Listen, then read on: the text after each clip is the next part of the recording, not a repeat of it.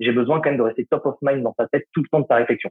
Et donc, Facebook, euh, Instagram, c'est des lieux qui sont parfaits pour ça parce que la personne ne passe en moyenne, je sais pas, deux, trois heures par jour sur Facebook ou Instagram. Donc, elle continue à me voir popper tranquillement. The number one deal is Facebook ads. They are underpriced. Senator, we run ads.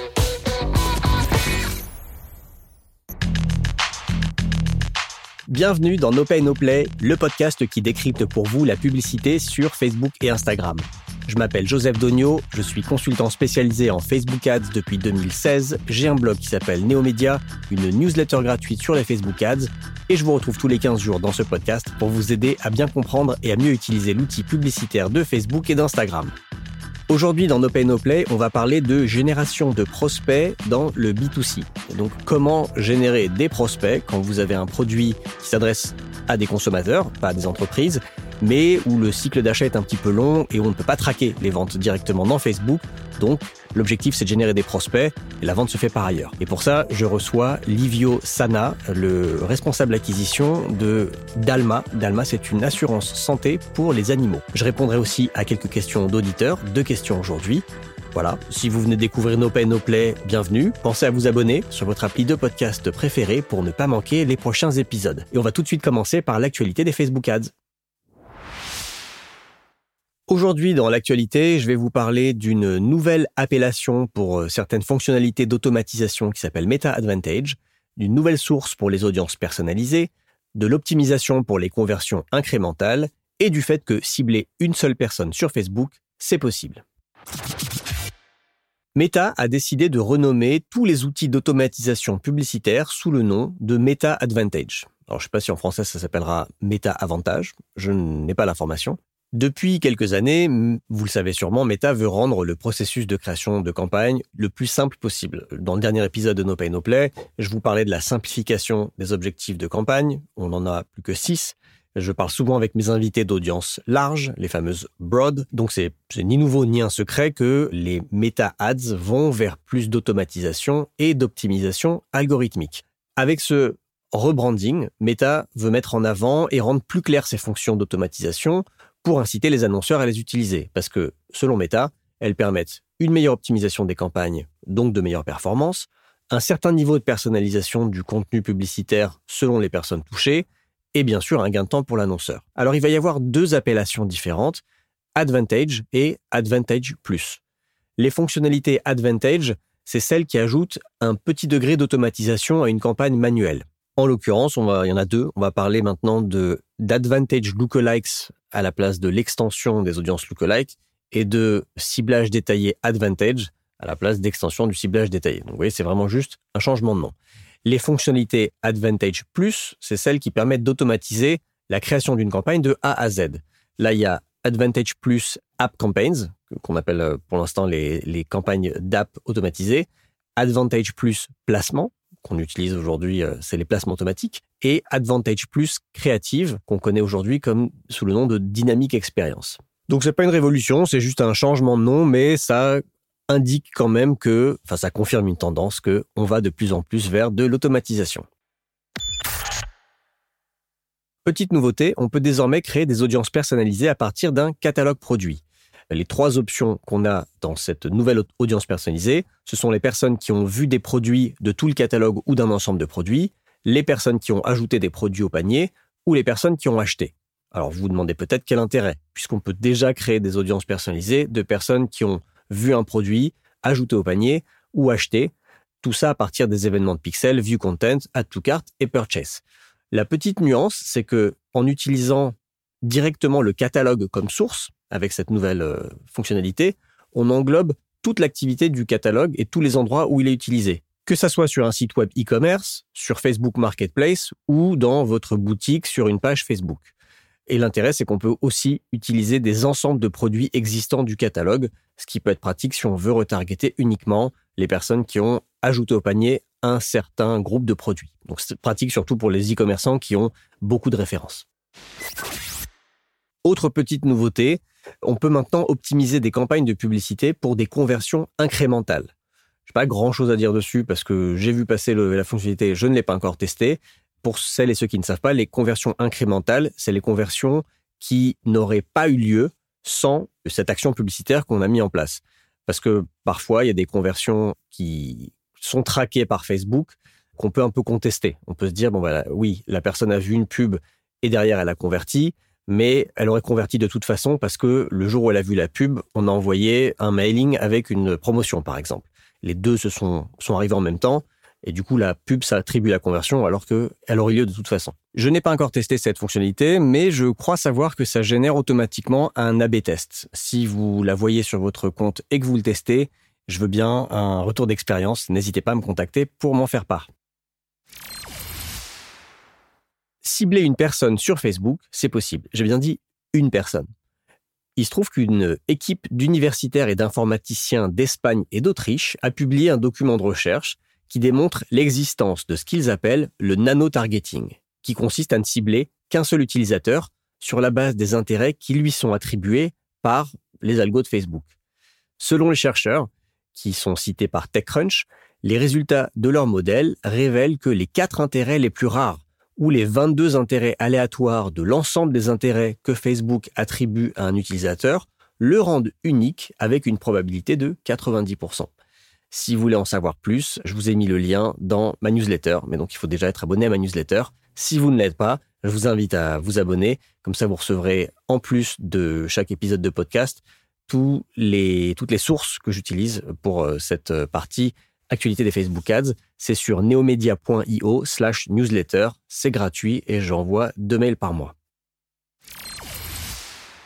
Enfin, pour terminer ces actualités, euh, si vous voulez en savoir un peu plus sur mon parcours professionnel sinueux, c'est le moins qu'on puisse dire, euh, mon ressenti d'indépendant, mon projet client chouchou depuis que j'ai démarré les Facebook Ads et mes conseils à des freelances qui se lancent, mon cabinet d'experts comptables Number, que j'adore, m'a demandé de raconter tout ça dans une petite interview vidéo.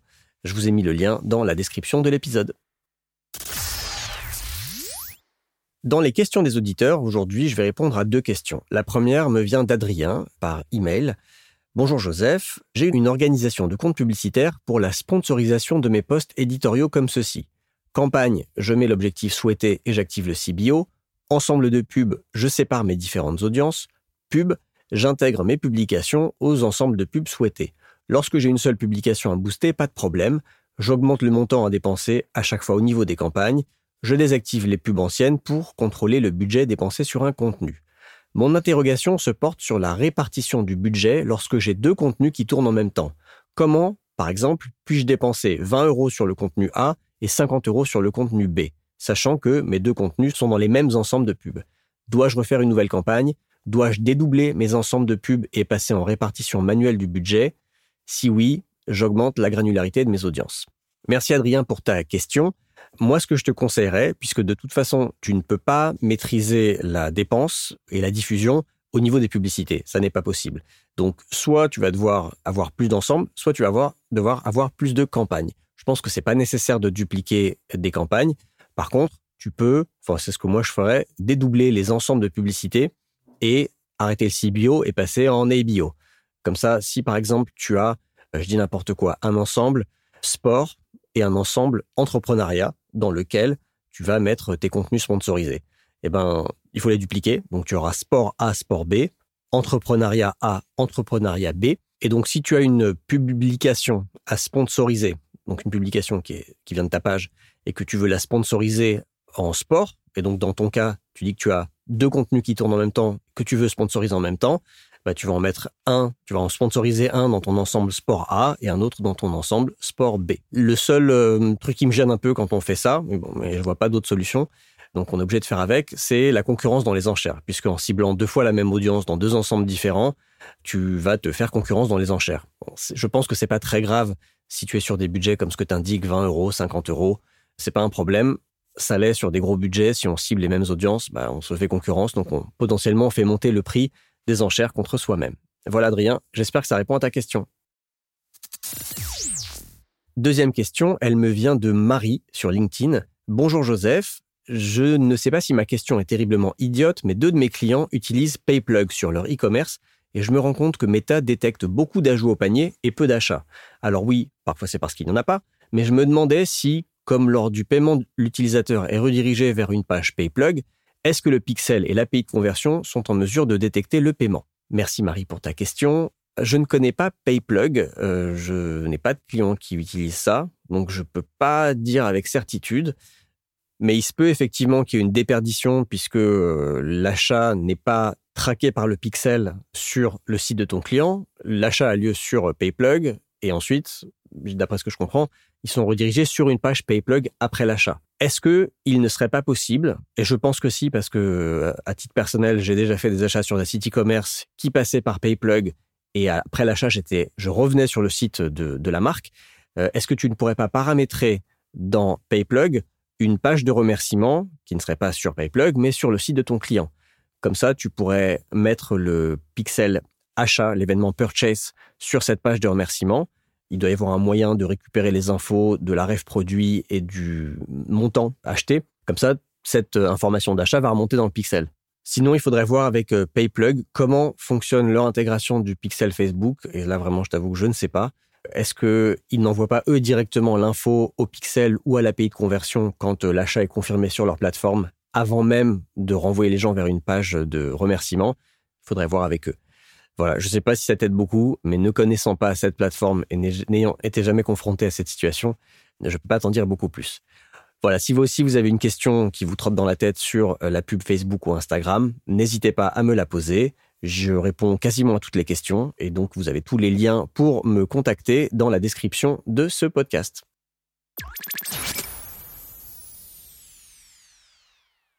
Comme je le disais en introduction, je reçois aujourd'hui Livio Sana, qui est le Head of Growth de Dalma. Dalma, c'est une assurance santé pour animaux heureux. C'est comme ça qu'ils se définissent. Avec Livio, on a parlé de génération de prospects pour le B2C. Et vous allez voir, Livio parle très vite. Il a beaucoup de choses à dire, beaucoup de choses très intéressantes. On a notamment parlé des trois audiences qu'il cible dans sa campagne d'exploration, comment il différencie les personnes intentionnistes et non intentionnistes, l'importance de choisir un événement de conversion au bon endroit de son tunnel de vente, son processus pour créer et renouveler des créas publicitaires, la pub killer qui a changé le cours du business de Dalma, l'importance selon lui de générer de l'engagement sur des publicités, même pour des campagnes de conversion, et pourquoi il n'exclut pas ses clients existants de ses campagnes d'acquisition. Voilà, je vous laisse avec mon invité du jour, Livio Sana de Dalma. aujourd'hui, j'accueille Livio Sana de la société Dalma. Salut Livio. Salut, ça va? Ça va très bien, merci. Et toi? Ouais, super bien, merci. Bon, merci d'avoir accepté mon invitation. D'abord, est-ce que tu peux te présenter et nous parler de Dalma en quelques mots? Ouais, donc euh, moi c'est Livio, je suis le Head of Growth de Dalma. Dalma, c'est une assurance pour chiens et chats qui est complètement révolutionnaire sur le marché parce qu'elle rembourse un des facteurs vétérinaires, mais ça a priori c'est classique, et deux parce qu'elle met à disposition tous ses abonnés par chat, téléphone ou visio des vétérinaires en 24/7. Donc tu as un double package avec un, je me fais rembourser notre vétérinaire, et deux, je peux discuter avec des, des vétérinaires quand j'en ai besoin. Et globalement, on a pris un créneau qui est super simple. On est la seule assurance qui joue à fond la carte de la transparence et de l'accessibilité. Donc, on a un contrat qui est hyper clair, qui est super simple à comprendre, il n'y a pas d'embrouille d'ambiguïté. Et globalement, pour un niveau de garantie égal, on est entre 15 et 20% moins cher que ce que tu peux trouver sur le marché de façon générale. Ok, c'est très clair. Alors, comment est-ce que euh, tu vas chercher des clients avec euh, Facebook Ads? Donc, globalement, on a une stack d'acquisition qui, évidemment, n'utilise pas que Facebook Ads. Globalement, tu as deux types de personas euh, dans, dans l'assurance pour chien et chat et même dans l'assurance en général. Tu as des intentionnistes et des non intentionnistes. Donc les intentionnistes, tu vas aller les chercher, euh, enfin c'est des gens qui recherchent activement une assurance. Donc, tu vas les chercher sur des comparateurs, sur Google Ads, etc. Et les non intentionnistes, c'est les gens qui sont pas forcément en recherche active d'une euh, solution d'assurance pour leur chien ou leur chat. Et typiquement, les leviers via lesquels tu peux les chercher, donc c'est des leviers push. Et Facebook Ads, c'est un énorme levier push pour plusieurs raisons. Euh, la première, c'est que tu as un risque qui est quasi limité entre guillemets, c'est-à-dire que bah, as, disons, nous, une persona, c'est euh, de 22 à 70 ans, euh, homme, femme, peu importe, euh, mais qui possède un chat ou un chien. Et il y a des millions de personnes dans ce cas-là en France. Donc, tu vois, le risque peut être hyper important et Facebook Ads te l'offre. Parce qu'il y a plusieurs plateformes, parce que tout le monde est dessus. Deux, tu as des possibilités de ciblage qui sont quand même assez quali, en vrai, qui permet du coup, euh, via, via quand même un, algo qui, a des, des, modèles statistiques assez poussés, te permet d'aller reacher les personnes au bon moment, au bon endroit. Et l'autre point aussi de pourquoi Facebook Ads, euh, globalement, euh, bah, tu varies tes sources d'acquisition. C'est-à-dire qu'en gros, ton lead mix euh, peut, peut, difficilement être tributaire de un seul ou deux leviers, parce que du coup, ça te rend extrêmement dépendant. Et ça te rend dépendant, un, d'une saisonnalité de levier, ou carrément du levier en lui-même. C'est-à-dire que si, par exemple, tu es dépendant des comparateurs, et que demain, un comparateur te dit, bah, j'augmente mes prix de 30-40%, bah, toi, derrière, euh, tu aucune marge de manœuvre ou de négociation. Alors que là, quand tu as, disons, un lead mix qui est varié, ça te permet de mettre tes leads un peu partout et du coup d'avoir, euh, disons, un, une machine d'acquisition qui est plutôt bien huilée. Est-ce que tu peux partager à peu près combien de billes tu mets sur Facebook Ads par mois? Ouais, euh, bah, sur Facebook, en gros, par mois, on va dépenser entre 10 et 20 k D'accord. OK. Et alors, ça va dépendre de la saisonnalité, évidemment, parce qu'on a une saisonnalité qui est forte sur l'assurance. C'est-à-dire que en début de mois, c'est très, très fort, parce que les gens, ils ont reçu leur paye, et donc, du coup, ils sont enclins à euh, s'assurer pour leur chien ou leur chat. Et en fin de mois, la, la conversion est moins bonne parce qu'effectivement, bah, tu es en restriction budgétaire sur les fins de mois parce que bah, tu plus d'argent et tu attends euh, le payday, entre guillemets, du mois suivant. Du coup, on doit jouer avec cette finalité, notamment sur les budgets euh, Facebook qu'on a en place. OK. Et alors, c'est quoi ta stratégie globale? Comment est-ce que tu fais pour aller chercher les intentionnistes et comment tu fais pour aller chercher les non-intentionnistes? Ouais, euh, assez simple. Probablement, un intentionniste, donc c'est une personne, il faut qu'on ait un signal clair qu'elle est en recherche. Donc, un signal clair, c'est-à-dire que, un, tu peux aller targeter des audiences d'intérêt sur euh, les assurances ou sur tes compétiteurs. Donc euh, là, euh, globalement, c'est l'intentionniste plutôt cold. Ou alors deux, l'intentionniste très fort, c'est la personne qui a visité ton site web ou, et, donc pour qui tu peux directement générer des audiences à retargeter. Donc là, c'est la partie intentionniste, c'est assez simple. En fait, ce qui nous intéresse sur Facebook, comme je te disais, bah, c'est surtout les non-intentionnistes parce que c'est le gros du marché et c'est eux qui vont aller, euh, disons, euh, fuel cet entonnoir de conversion c'est eux qui vont considérer ton offre, même s'ils n'y avaient pas forcément pensé ou ils y avaient pensé il y a un moment, ils n'y réfléchissent plus. Bah, ces gens-là, du coup, pour aller les taper, les non-intentionnistes, donc un, nourrir, enfin, pour nourrir sa en conversion, les non-intentionnistes, tu vas aller chercher des audiences qui vont être beaucoup plus larges, euh, beaucoup plus variées. Donc, euh, typiquement, euh, moi, j'aime bien ce triptyque de ciblage en exploration, on appelle ça le triptyque un, j'ai trois agros, quoi, une audience blanche, une audience de lookalike, euh, disons, divers, lookalike de visiteurs, lookalike de clients, lookalike de personnes pour faire de vie, etc. Et une audience euh, avec des intérêts divers aussi euh, sur toute la partie euh, pet market, qui est très large, hein, parce que du tu as de la food, tu as des accessoires, euh, tu as des comportements, enfin, tu as pas mal de choses. Du coup, ça te permet d'avoir un ciblage extrêmement large, et du coup, derrière, entre guillemets, même si il y a une époque, j'aimais pas trop ce, ce mot-là, tu laisses, tu laisses l'algo travailler pour toi sur, sur cette audience. Donc là, cette, cette grosse campagne, euh, tu la gères en CBO ou tu mets des budgets sur chaque ensemble? Ouais, ouais. ouais, ouais je, je, je, fais complètement confiance. C'est du gros, c'est du CBO euh, classique. Euh, C'est-à-dire qu'en gros, je, mets mon budget sur la campagne et derrière, euh, je laisse l'optimisation se faire euh, pour chacun des groupes de façon dynamique. Quoi. Ok, donc dans, dans l'ensemble lookalike, tu mélanges plusieurs types de lookalike et dans l'ensemble centre d'intérêt, tu mélanges des centres d'intérêt. Après, après, il y a une stratégie en termes d'itération qui est assez simple. C'est-à-dire que dans les intérêts, tu peux mettre tous les intérêts que tu veux. Puis après, tu peux créer des, des groupes qui se séparent en fonction d'intérêts. En fait, tu joues un petit peu en segmentant les groupes d'annonces, en les regroupant, etc. De temps en temps, quand tu vois que tu as une perte de vitesse sur certains groupes. Parce que ce qui se passe, que tu remarques, en fait, quand tu as trois types de groupes, en fait, dans le temps, tu vas aller chercher de la performance sur l'un, puis sur l'autre, encore sur l'un, etc. Et donc, tu as besoin juste de refresh, refresh, refresh mais c'est limite, euh, c'est pas, il n'y a pas beaucoup d'intelligence, d'intelligence dedans. C'est vraiment du refresh de gros groupes d'annonces, quoi. Ok, donc, donc ça, c'est ta campagne acquisition non intentionniste, donc euh, très large. Ouais, non intentionniste. Ouais. Et tu as une autre. Euh, objectif de conversion, euh, assez facile. Avec, un, avec un event de conversion euh, dédié dans le funnel. Donc, tu optimises. tu, cherches, tu vas chercher le lead ou parce que j'imagine on n'achète pas une assurance comme ça. Oui, tu as tout compris. C'est un cycle de vente qui est semi-complexe. C'est-à-dire qu'en gros, on ne vend pas des chaussettes ou des parapluies, donc t'as pas de, comment tu dis, de, enfin, je dis ça de façon triviale, mais t'as pas de, d'achat. pas un événement d'achat. que tu mets. Ouais, t'as pas d'achat compulsif, surtout côté client, enfin, côté euh, prospect, parce qu'en fait, il faut quand même qu'il lâche un ticket en moyenne de 250 ou 300 euros, parce qu'il a engagé pendant 12 mois. Donc, en fait, il fait pas ça à la légère. Et non plus, c'est pas un cycle de vente trop complexe, parce que, euh, enfin, ne vend pas une techno SaaS euh, pour une boîte de 200 personnes. Mais il y a quand même, du coup, un, une réflexion forte côté client. Donc en fait, l'exploration, elle me permet de planter la petite graine dans la tête de ce prospect-là. Donc je lui génère du devis. Générer du devis, ça veut dire qu'il voit un prix. Ils sont très curieux de comprendre, mais en vrai, ça coûte combien une assurance pour euh, mon chien ou mon chat. Donc ça génère du devis. Donc c'est la première étape. Ensuite, effectivement, il rentre dans un CRM, enfin dans un PRM. Derrière nous, on a des actions de conversion ensuite. C'est-à-dire au moment, au moment où toi, tu as ton événement euh, lead qui se déclenche, qui correspond au, quand le, prix s'affiche, tu as déjà chopé l'adresse mail. Ah, j'ai l'adresse mail, le numéro de téléphone, donc ensuite j'ai des actions d'automatisation pour closer la personne, ou en tout cas pour déjà à la base comprendre ses besoins et voir si on peut lui proposer une bonne solution. Et donc là, c'est pour la partie pure exploration et pour la partie retargeting. En fait, c'est simple. Il y a le retarget, comme je te dis, visiteur, etc. Donc, comment ça se passe? Concrètement Je sais que la personne va me prendre plusieurs jours à réfléchir. Donc j'ai besoin, après avoir planté la graine du prix, du contrat transparent, l'avoir bien expliqué que chez nous il n'y a pas de franchise, chez nous l'engagement est limité, il n'y a pas de il y a pas de frais cachés, etc. J'ai besoin quand même de rester top of mind dans sa tête tout le temps de sa réflexion. Et donc Facebook, euh, Instagram, c'est des lieux qui sont parfaits pour ça parce que la personne ne passe en moyenne, je sais pas, deux, trois heures par jour sur Facebook ou Instagram. Donc, elle continue à me voir coper tranquillement.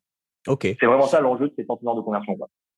D'accord. Et c'est quoi un délai moyen? Tu as une idée de conversion? Alors, le délai moyen, il... ouais, le délai moyen vaut pas grand-chose parce que la carte est très important. Mais euh, globalement, euh, tu peux te dire qu'au bout de 3-4 semaines, tu as 50% des personnes qui ont fait un devis qui n'ont toujours pas choisi où est-ce que vous l'avez. Ce qui est assez important. Oui, oui. Ok, oui, donc ça, ces gens-là, de toute façon, après, tu peux pas les traquer sur Facebook, mais j'imagine dans ton CRM, tu regardes ceux qui viennent de Facebook. Euh. En fait, tu peux pas parce que des fois, ils refont des actions sur ton site web, ils refont des devis pour se remémorer quelque chose, ils refont pas. Toi, ils ont quand même forcément des touchpoints à gauche à droite avec toi. Donc, dans tous les cas, tu continues quand même à les taper, euh, disons, avec tes campagnes de retargeting, à continuer à dire que tu existes mais la campagne de retargeting Facebook pour ces gens-là, pour c'est un peu chaud, elle, ça, ça finit pas qu'avec une campagne de retargeting. Ça, y a aussi, comme je te disais, des actions d'automation, du CRM, donc enfin, du CRM, donc des emails, des SMS, du follow-up, du call de follow-up avec des sales. Enfin, tu vois, il y a pas mal d'actions qui sont mises en place pour, pour entretenir, entre guillemets, le, la température du lead. Ok. C'est quoi un coût d'acquisition euh, moyen pour, euh, pour un lead pour toi? Ouais, bah, le, hein. le CAC cible, il est assez simple. En gros, c'est ton montant moyen de cotisation par mois, que tu multiplies par 12 parce que tu es engagé pendant 12 mois sur la première année, puis après tu t'en vas quand tu veux, fois euh, ta marge commerciale. Donc je vais pas te donner le chiffre du coup parce que c'est un chiffre qu'on garde pour nous, euh, mais globalement le calcul est simple. Tu as X euros de cotisation mensuelle en moyenne sur nos abonnés, fois 12, fois la marge commerciale, parce qu'on s'est dit qu'on veut rentabiliser un client sur sa première année. Ok. Donc après, euh, c'est si la LTV va au-delà de un an, euh, c'est là, où, c'est là où vous êtes rentable. Il faut que vous puissiez avancer la trésor en acquisition sur un an. Exactement, as tout compris. Ok, très clair. Donc ça, c'est, euh, après, ouais, après, c'est des roulements de trésor, hein, ça, c'est sympa. Mais du coup, après, tu as ton calcul de CPL, du coup, parce que c'est ta target sur, quand tu regardes tes Facebook c'est ta target, du coup, moi, je regarde sur mes campagnes d'exploration, je me dis, OK, j'ai dépensé tant hier, j'ai régénéré combien de leads, quel est le ratio? Du coup, j'ai mon CPL, OK? Et mon CPL, en fait, c'est juste le CAC cible fois mon taux de conversion euh, du lead vers le client. Ok, c'est très clair. Merci. Euh, parlons un peu de contenu maintenant. Qu'est-ce que tu fais en termes de créa, à la fois pour les intentionnistes qui savent ce que c'est l'assurance, euh, chien et chat, et pour les non-intentionnistes qui savent peut-être même pas que ça existe Ouais, c'est un bon point, la partie créa. Donc, en gros, de mon point de vue, la créa, c'est 90% du job sur ce levier aujourd'hui. Donc, enfin, je ne sais pas depuis quand euh, tu t'achètes sur Facebook, mais globalement, moi j'ai vécu dans un monde il y a quelques années où euh, Facebook c'était un levier euh, d'ultra personnalisation, ultra segmentation.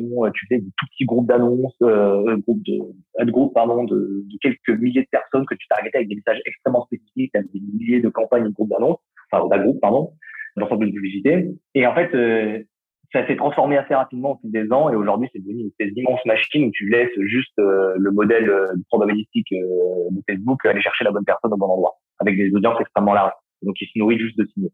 Et donc aujourd'hui, le job du setup d'une campagne, il n'est pas très intéressant, surtout le job d'ad et de créa et d'asset créa qui sont à 90% de sa performance. Et donc du coup, nous en termes d'ad, c'est assez simple. ce qu'on fait, c'est que on a, une, on a un framework où on part des bénéfices clients de Dalma. Donc, tu peux avoir quatre, cinq bénéfices clients. Un, je veux me déstresser sur mes frais vétérinaires. Euh, deux, euh, enfin bref, il y a plusieurs, plusieurs bénéfices clients. Et sur ces bénéfices clients-là, ensuite, on va y insérer des types d'assets. Les types d'assets, c'est euh, euh, des animaux, des animaux avec des humains, du motion, euh, un témoignage client, un témoignage vendeur, etc., du plateau de télé, etc. Et ensuite, on décline par vague, donc par itération, tous ces, enfin, tous ces bénéfices euh, vague 1, vague 2, vague 3, vague 4. Et ensuite, en fait, tu testes comme ça en itération toutes les 10, 15, 20 jours en fonction de la performance de certaines des ads. Parce qu'évidemment, quand tu as une ad qui surperforme, bah, tu la laisses tant qu'elle surperforme, euh, quand tu as assez de killer. Et des fois, bah, tu as des vagues où en fait, il n'y en a aucun qui ressort. Tu vais faire la, vague suivante assez rapidement, etc. Donc, globalement, c'est ça la, le framework qu'on a mis en place pour trouver la, disons, maintenir la performance. Ok. Et en termes de format, est-ce qu'il y a un truc qui se détache, qui marche particulièrement, genre les vidéos, les carousels, ou c'est un mix, ça dépend des jours?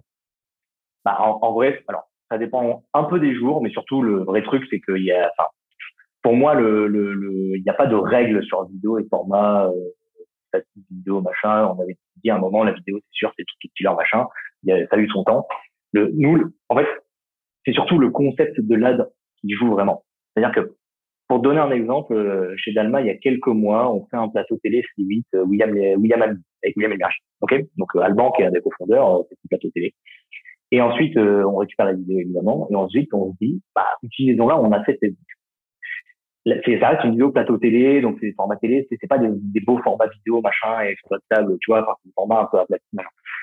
Et en fait, ce truc-là, ça devient un espèce d'asset, un énorme killer qui nous fait euh, une masse d'acquisition sur des gens qui étaient plutôt non intentionnistes, à un prix qui défie toute concurrence, et qui a complètement changé la face du business pour Dalma. Parce que d'un coup, on a fait des gains d'autorité incroyables. Tous les sales qui étaient au téléphone avec des prospects, les prospects leur disaient, bah, je vous ai vu avec William à la télé, machin, etc., qui vous vu sur Facebook, en fait. Et donc, en fait, il n'y a pas tellement euh, des types d'ads, à mon avis. C'est juste que de temps en temps, tu as la chance de tomber sur un asset killer. Alors, tu peux forcer ta chance, hein, évidemment. Hein.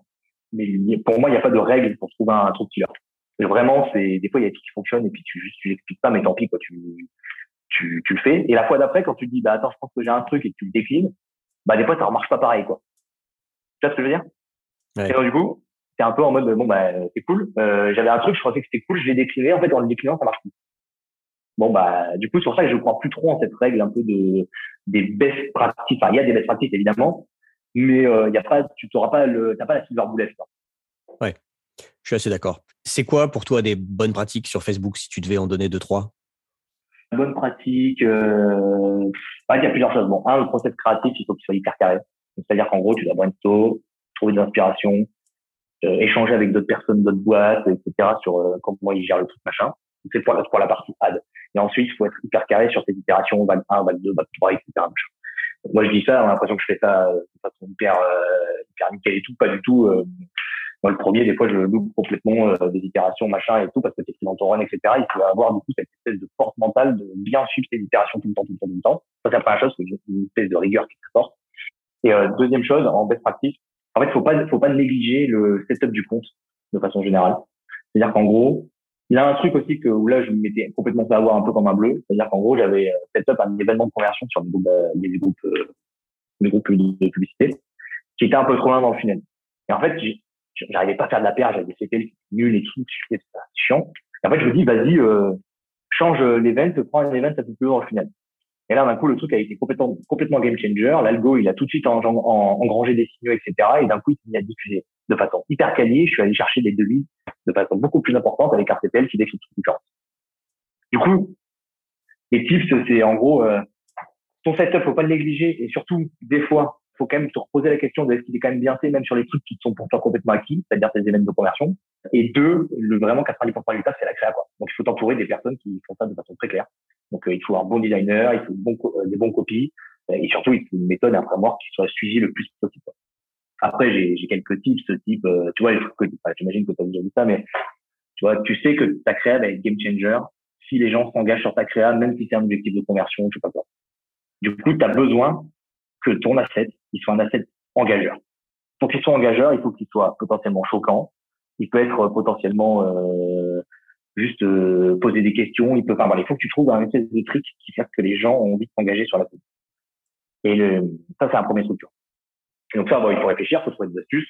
Euh, nous, les astuces qu'on avait, c'était de mettre des trucs un petit peu, euh, comment tu dis, euh, pas, pas choquant parce que on est une assurance pour chien et chat, donc on n'a du tout vocation à être choquant ou quoi, mais euh, était un peu, euh, ouais, clivant, disons qu'on était très, on, on, dit, chez nous, voilà, il n'y a pas de franchise. Voilà, bien, bienvenue dans le nouveau monde. Quoi les gens, ils sont là, comment ça, il n'y a pas de franchise, c'est pas possible, ah bon, euh, comment ça se fait, normalement, il y a une franchise partout, etc. Et en fait, les gens, du coup, ils commentent, ils commentent, ils disent, eh ben, Et du coup, la publicité, il y a vachement d'engagement. Il y a vachement d'engagement, l'algo, il devient complètement fou, il te propulse partout. Et derrière, ça fait du devis pas cher. Voilà, ça, c'est le premier point. Donc, générer l'engagement, générer du comment. Et si d'ailleurs, si tu trouves une astuce pour générer des comments sur tes publications, une fois qu'elles commencent à être lancées, par X, Y, euh, disons, euh, triche, enfin, truc de pirate un peu, bah, faut le faire, quoi. Donc, faut peut-être trouver des petites astuces pour générer des commentaires sur tes publications une fois que tu les lances. Et deuxième point, un truc que je m'étais noté euh, et que j'avais du coup, euh, en termes de best practice, enfin, tips plutôt, que je m'étais noté, c'était, euh, on a souvent tendance à faire des surexclusions d'exclusions dans ces groupes dans ces groupes de publicité, dans ces comptes de publicité. C'est-à-dire qu'on se dit, bah non, là, c'est un compte de publicité exploration, je veux toucher que des futurs clients, donc je dois exclure mes clients. Et en fait, de, de mon expérience, du coup, je pense que c'est une énorme erreur d'exclure ses clients de publicité. Enfin, en tout cas, c'est ses audiences. Parce que de ce qu'on s'est rendu compte chez Dalma, c'est que d'une part, euh, t'as pas un milliard de clients, donc en fait, ils vont pas peser sur ton budget en termes de diffusion de façon importante. Et d'autre part, ces clients-là, en fait, qui s'engagent sur sa publication. C'est-à-dire que c'est des gens qui vont commenter les commentaires d'autres personnes, qui deviennent community managers pour toi. Donc nous, on a pas mal d'exemples t'as des mecs qui nous commentent là, je disais d'ailleurs, comment une franchise, c'est pas possible. Et t'as un client à nous, on qui écrit, ah oui, non, mais je suis chez eux depuis trois mois. Euh, effectivement, je me suis fait rembourser à 100% de la facture. Euh, mon petit chien, il avait une otite, 90 euros. Je suis remboursé 100%. L'intégralité de la facture, il n'y a pas de franchise. Et là, ça devient ultra puissant pour toi parce qu'une personne qui lit un commentaire d'une autre personne en random sur Facebook qui lui dit que c'est vraiment ça, bah du coup, euh, t'as gagné un client. C'est vachement mieux que si c'était la marque qui répondait elle-même. Exactement. Alors évidemment qu'on a ce besoin de nous en termes de community management de répondre, etc. à tout le monde. Mais surtout, euh, nous, ce qu'on kiffe, c'est évidemment quand les clients ils répondent aux prospects, quoi. Ça, c'est le top du top. Et du coup, point important, n'exclus pas tes clients de tes campagnes d'exploration. Enfin, ça va pas te faire gagner des milliers d'euros d'économie euh, d'optimisation, quoi. Au contraire, si tu génères des commentaires, on y retourne, ça régénère de l'engagement, l'engagement, il te propulse, etc. Moi, en général, la logique de d'exclure les acheteurs, c'est pas trop une histoire financière parce que, comme tu dis, euh, il y a assez peu de boîtes qui ont des centaines de milliers de clients euh, et où ça va coûter cher. C'est plus, je me dis, les gens sont déjà clients, j'ai pas envie de les saouler avec une pub qui leur pitch mon service alors qu'ils sont déjà clients. Ouais, je suis d'accord. Alors après, ça dépend de ton business. Si c'est un business de répétition, bah, tu sous tes clients. Mais là, c'est pas un, un business d'abonnement, donc c'est pas sur la répétition. Une fois que t'es abonné, t'es abonné pour Mais en fait, du coup, j'avais ce sentiment-là et je me rends compte qu'en fait, les gens, ils sont contents de parler de leur expérience. Donc, ils sont contents de voir une pub. Quoi. Ils mhm. ont l'impression de faire partie d'une communauté. Ils ont raison, ils font partie de la communauté d'Alma. Ils sont dans la, tribu d'Alma, on appelle ça. Et c'est vraiment genre, euh, genre des gens qui, qui comptent énormément pour nous parce que c'est grâce à eux qu'on a pu euh, développer cette assurance la rendre accessible le plus possible. Et ces gens-là, ils nous le rendent super bien. quoi. J'aime bien euh, le nom la tribu d'Alma. Ça fait très les douze tribus d'Égypte. quoi. Ouais, vous savez surtout euh, tribu de, de quoi la chanson déjà C'est la, la tribu de Dana surtout, mais oui. Euh, ok, merci pour ces conseils. Est-ce que tu as des succès stories ou des erreurs, euh, des gros fails que tu pourrais partager? Ouais, je pourrais partager tout à l'heure. Le premier succès story, c'est ce plateau télé C8, là, qui nous a vraiment propulsé. Alors après, ça a tenu 5-6 euh, semaines. Puis après, il faut l'enlever parce que les gens ils ont trop vu. Puis après, tu peux le remettre, tu vois. Tu as des petits on-off comme ça, tu arrives à régénérer du, du devis pas cher. Ça, c'est une grosse success story. Et du coup, on, bah, il fallait qu'on, absolument qu'on le réitère, machin. Donc, choper des plateaux télé, c'est plus ou moins assez simple. si tu as envie de dépenser 5 euh, ou 6 000 euros, tu vas sur Bismarck, machin, tout ça, bon, ce que ça vaut, quoi. Mais, personnellement, je suis pas très convaincu du modèle. Euh, mais après, tu as des BFM Business et compagnie, ça reste des plateaux, mais c'est des plateaux un peu trop, euh, comment tu dis, professionnalisés, quoi. Vraiment, les meilleurs trucs, ça reste des plateaux de télé, Enfin, tu vois, notre rêve, c'est de faire des, des, des, plateaux télé beaucoup plus larges. Tu vois, le C8 de William Demergy, c'est vraiment très très cool. C'est exactement ce genre de plateau qu'on aime. Ça, c'est des, mais c'est très dur à reproduire. Et les erreurs, bah, comme tu dit, il y a des fois des erreurs de paramétrage qui Là, l'événement de conversion, euh, qui était juste trop bon dans le funnel, euh, je mets deux, trois semaines à m'en rendre compte, bah, c'est deux, trois semaines de performance perdue, quoi. Ouais. C'est débile, hein, mais, et le point, c'est vraiment constamment, tu faut vraiment te remettre en question, même sur les trucs qui sont déjà acquis, quoi. Tu vois, les events, c'est déjà acquis. Bah, de temps en temps, ça vaut quand même le coup que tu te poses et que tu prennes du temps à te dire, est-ce qu'il n'y a pas un truc à optimiser là-dessus, quoi? Mmh bah, moi, je pense que notre boulot euh, en, tant que spécialiste euh, Facebook Ads, euh, consultant, etc., c'est d'un côté la créa, en tout cas d'être capable de briefer correctement des créas pour qu'ils nous produisent des, bons contenus. Mmh. Et de l'autre côté, c'est pas tant sur le setup parce qu'il est assez simple. puis j'en parle assez souvent ici avec des invités. Ça se ressemble souvent cette structure avec un ensemble broad, un ensemble lookalike, un ensemble centre d'intérêt. Par contre, notre taf, c'est de nourrir l'algo avec les bons signaux, avec les bons, la, bonne qualité de signaux et le bon volume de signaux. Et ça, si on le fait pas, bah, des structures simples ne marchent pas. Oui, et d'où l'impact euh, iOS 14 euh, et confort, là, qui a un énorme enjeu. Ouais, comment ça, comment ça vous a impacté, vous, iOS 14 Alors, nous, c'est assez simple. En gros, euh, on a la chance de pas être un business absentique. C'est-à-dire que euh, Dalma, c'est pas une application comme pourrait l'être les de jeux vidéo, trucs comme ça, qui, pour qui ça a été genre a priori une catastrophe immense. Moi, je me rappelle, j'ai une expérience chez Webus où justement l'application Webus avait un rôle central dans le business. J'imagine même pas comment j'aurais pu piloter des campagnes d'acquisition sur des régies pubs euh, mobiles euh, Y un peu obscures euh, avec iOS 14. C'est injouable. De mon point de vue, j'ai un peu de la chance, donc j'ai moins de problèmes que d'autres, mais j'en ai eu quand même. Et en fait, bah, le truc a été simple j'ai joué avec les règles du jeu, c'est-à-dire que tu as euh, la mesure agrégée des événements sur Facebook. Ils ont sorti leur truc, leur protocole statistique qui permet de, disons, de remonter des, des, des de conversion selon un niveau de probabilité qui est important, quoi. Et du coup, bah, je passe par ça, j'ai priorisé mes événements sur mon nom de domaine, j'ai validé mon nom de domaine avec Facebook et voilà. Donc en vrai, j'ai pas vu de gros sujets en mode performance wow. Donc je me suis dit waouh, d'un coup je perds tout, c'est la mort, j'arrive plus à rien suivre. Parce qu'en fait, un suivi de la performance d'une part de mon côté, il se fait pas dans Facebook. En gros, Facebook c'est juste une régie mobile, euh, une régie pardon, ad. En fait, le suivi, je le fais euh, de mon côté, où j'extrais les données que j'ai dans mon PRM, donc les gens qui ont fait des guides. D'autre côté, ce que j'ai sur Facebook, je match les deux dans un outil à moi, et donc j'ai mon vrai CPL avec euh, mes bonnes ads, mes machins, mes trucs, etc. Le, le truc qu'on qu'on a pu perdre en termes de tracking, c'est tout ce qui va être paramètres d'URL. C'est-à-dire qu'il y a certaines, euh, certains navigateurs ou quoi qui vont te cuter tes paramètres d'URL et qui fait que toi, quand tu as un modèle d'attribution basé sur les IPM, par exemple, bah, du coup, euh, tu es un petit peu à poil à certains moments. Sinon, euh, oui, c'est un peu chiant, mais sinon, euh, après, euh, overall, euh, de toute façon, le tracking, ça n'a jamais été une science exacte. Hein. Par principe, là, il est un peu moins exact qu'avant pour nous, mais ça reste quand même euh, une bonne base de lecture de ta performance. Enfin, je veux dire, on n'est pas de ces ayatollahs du tracking où on veut que si j'envoie un, je vais remonter un. Voilà, bah des fois, si tu remontes envoies un, tu remontes deux, tu remontes zéro, c'est pas grave. Tu regardes la globalité, j'imagine. Bah, c'est vraiment le blending qui nous intéresse. Hein. Après, de toute façon, les courbes, on les voit vite évoluer. C'est-à-dire qu'en gros, on est, on est dans une logique euh, où on cherche à faire l'impact avant la suroptimisation. C'est-à-dire qu'en gros, on se pose pas la question de savoir, par exemple, pour une créa, est-ce que si je mets un fond bleu ou un fond rouge, ça va faire une différence? A priori, ça pourrait faire une différence, bien sûr. Maintenant, est-ce que la, la quantité, enfin, est-ce que l'incrément que tu vas générer a un énorme impact sur le business? Bah, Je suis pas sûr. Ça se saurait quand même s'il a changé le, le, fond de ta créa, euh, d'un coup, ça fait faire fois deux. Tu vois ce que je veux dire? Par contre, avoir euh, un asset vraiment différent de notre asset, alors les ayatollahs de la BTC vont me dire ah non, mais ça marche pas, c'est pas un vrai BTC, etc. Je suis complètement d'accord. Et ce que je veux dire, c'est que je cherche à juste créer de l'impact. Et l'impact, je peux le faire en cherchant, en testant des choses qui sont foncièrement différentes. Et donc, du coup, euh, bah, en fait, quand j'ai pas trop d'impact, bah, peu importe iOS 14 ou pas, peu importe la mise tracking, bah, j'ai pas d'impact. Et quand j'ai un impact, quand j'ai une ad qui a un vrai impact, je le vois tout de suite, peu importe si c'est tracking ou pas quoi. Ok, très clair. Pour terminer, j'aime bien demander à mes invités quels sont leurs podcasts euh, préférés. Est-ce que euh, tu écoutes des podcasts business ou des podcasts non business? Est-ce que tu as deux, trois à partager? C'est un, bon point. Bah, bon, euh, les podcasts classiques, euh, Maker, euh, c'est connu. Il y a SAS Club qui est très cool. Qu'est-ce que j'ai Lequel, pardon, c'est quoi le deuxième? SAS Club. SAS Club Ouais, SAS Club. T'as le refuge, c'est cool. après, bon, j'ai d'autres trucs qui sont plus des trucs qui n'ont absolument rien à voir. Mais... bah oui, ça m'intéresse. J'aime bien les podcasts qui n'ont rien à voir. Ah ouais, c'est vrai. Ah ouais. Ah bah, t'as le, très bon, euh, très bonne émission de RFI sur les 40 ans de rap français, qui sont très cool. Okay. Euh, t'as euh, le très bon euh, featuring rap et conversation, qui est très très cool aussi, avec des très bons invités. ok, très bien, merci. C'est bien de sortir un peu des podcasts business et market. C'est pas très business, mais le, le, le rap game, euh, ça reste euh, du, quand même des très bonnes philosophies. c'est vrai. Ça t'inspire pour tes créas? Ça pas pour l'excès, non, pas, pas, non, mais disons que ça met dans une ambiance. Ok.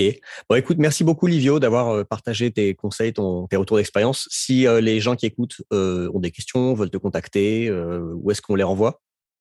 Bon, on les renvoie directement sur LinkedIn, Livio Sana ou Livio Livio Sana, dans la barre de recherche. On n'est pas nombreux, donc vous allez pouvoir me trouver assez facilement. Ça marche, je mettrai Et puis, si vous avez des points, des questions, des envies, machin, N'hésitez surtout pas à me rentrer en contact. Je me MP, euh, je réponds avec grand plaisir, je rencontre les gens avec grand plaisir. J'adore faire ça. Toutes les semaines, je rencontre plein de gens, machin. Enfin, ça fait partie euh, des, des, des, gros enjeux qu'on a chez Dalmat, c'est juste de rencontrer un maximum de personnes, s'enrichir de toutes ces discussions. Cool, belle démarche. Bah, merci beaucoup pour ton temps et à très bientôt. Merci à toi. Ciao. Salut. Et voilà, j'espère que cette interview vous aura plu, que vous aurez appris plein de choses. J'ai trouvé très intéressante. J'espère que vous aussi. Si ça vous a plu, eh ben, donnez-moi un peu d'amour, soutenez-moi, allez me mettre 5 étoiles si vous m'écoutez sur Apple Podcast ou sur Spotify avec un petit avis sympa sur Apple Podcast. Ça me fait toujours plaisir. Et c'est tout pour aujourd'hui. Je vous dis à dans 15 jours dans No Pay No Play. The number one deal is Facebook ads. They are underpriced. Senator, we run ads.